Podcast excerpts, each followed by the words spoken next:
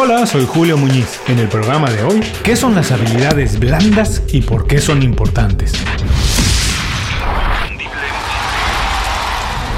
Esto es Inconfundiblemente. Aprende a ser tu mejor versión. Yo creo que un buen plan para estos días es volver a ver Good Will Hunting. En español la tradujeron como El indomable Will Hunting o Mente Indomable, dependiendo del país donde estés. Creo que tuvo nueve nominaciones al Oscar y ganó el de Mejor Guión Original en 1997. Cuando la vi por primera vez me gustó mucho y siempre que la veo la vuelvo a disfrutar a pesar de saber cómo termina. Y eso me pasa con una buena película, un libro, un programa, lo que sea. Cuando es bueno lo podemos ver, escuchar o leer muchas veces. Siempre se les encuentran cosas nuevas. Bueno, no voy a contar la historia completa, no quiero arruinarla para quien no ha visto la película, pero me gusta utilizarla como un ejemplo para hablar del tema de hoy, las habilidades blandas. En la película, Will Hunting, un joven de 20 años que vive en el sur de Boston, tiene un intelecto fuera de lo normal. Es un genio, tiene memoria fotográfica y una capacidad de análisis sorprendente. Él es consciente de su inteligencia, sabe que tiene el talento para hacer prácticamente lo que quiera, pero decide trabajar como albañil o haciendo la limpieza de la universidad. Ambos trabajos muy dignos, pero él puede utilizar sus habilidades para crear otras cosas para beneficiarse y para beneficiar al resto de la sociedad. Cuando en la universidad se dan cuenta de su potencial, intentan becarlo y enrolarlo en alguna agencia de inteligencia para que trabaje en el gobierno americano. Bueno, no lo hace. Incluso se burla de ellos una y otra vez. ¿Por qué no lo hace?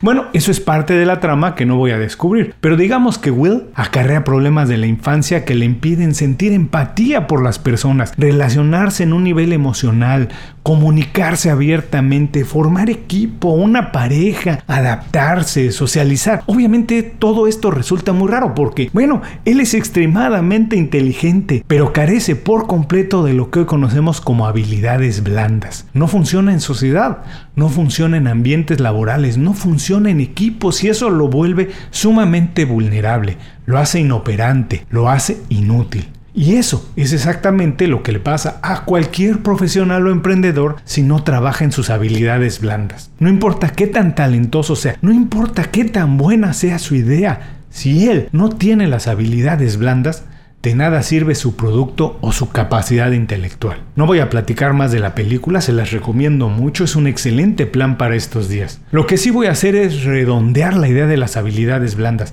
cómo podemos desarrollarlas o mejorarlas y por qué son tan importantes. De manera concreta podemos decir que las habilidades blandas son el conjunto de cualidades que nos permite relacionarnos y trabajar en equipo. No son habilidades calificadas a través de un aval técnico, no hay calificaciones, no existe un curso universitario para aprenderlas, pero son muy importantes. Porque es la suma de sus beneficios lo que nos convierte en profesionales aptos para desenvolvernos en el ambiente laboral tan entrelazado y competitivo como en el que vivimos hoy. Un mercado global, la velocidad de las comunicaciones y la relación con profesionales de todo el mundo han privilegiado el desarrollo y protagonismo de las habilidades blandas.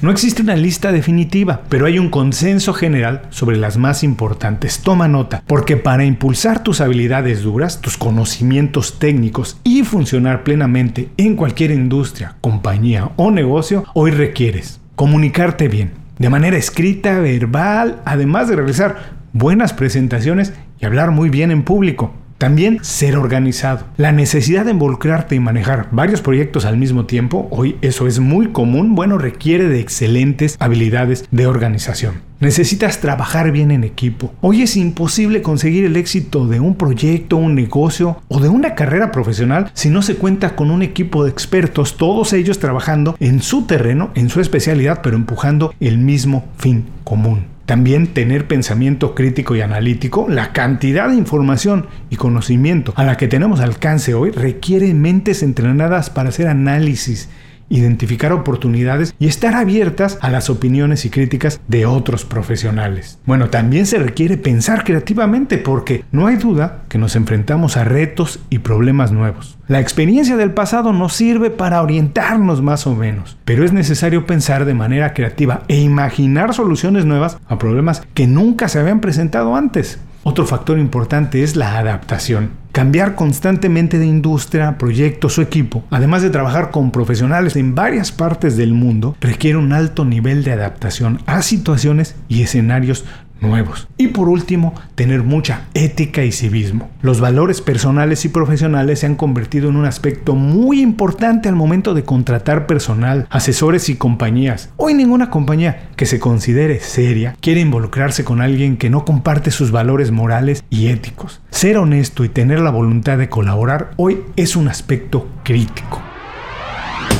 Y con esto concluimos qué son las habilidades blandas y por qué son importantes. Vamos a recordar los tres aspectos más relevantes. 1. Las habilidades blandas son las competencias vinculadas a las relaciones sociales. 2. Las habilidades blandas son complementarias a las habilidades duras o técnicas. Por ejemplo, lo más importante de un médico es tener bien, muy bien sus competencias médicas, estar muy bien calificado. Pero si no procura desarrollar las habilidades blandas, sus capacidades como médico son inútiles, pues sus limitantes sociales no le permitirán ejercerlas. 3. Las habilidades blandas no se aprenden en la escuela, pero se pueden desarrollar a través de la experiencia, copiando hábitos y costumbres de personas exitosas, abriéndonos a convivir con otras personas que no comparten nuestros puntos de vista y entendiendo que toda opinión es limitada si no forma consenso con diferentes perspectivas. Muchas gracias por escuchar el programa de hoy, espero que lo hayas encontrado interesante. Te recuerdo, no te encierres, relaciónate con muchos colegas, competidores y amigos, aprende de ellos, extiéndeles la mano y procura ver todo a través de los ojos de la otra persona. Pregúntate todo el tiempo, ¿qué pensaría yo si me dicen o hacen esto a mí? Recuerda que nos merecemos exactamente todo lo que hacemos a los demás. Tú decides si te sientes tranquilo o te da miedo pensarlo. Antes de cerrar el programa quiero pedirte dos favores. Primero, si algo te pareció interesante o motivador y conoces a alguien que se pueda beneficiar con esa información, comparte el programa con ellos. Eso nos ayuda a todos. A ti por fortalecer tu red de contactos, a ellos por recibir información útil y a mí porque más personas conocen inconfundiblemente. Segundo, suscribiéndote a nuestro boletín para recibir de manera gratuita información, recursos, consejos e inspiración para impulsar tu desarrollo profesional o crecer tu negocio. Recuerda que lo que importa no es tener un trabajo o un negocio que te dé para vivir, sino un estilo de vida donde crezca lo mejor de ti.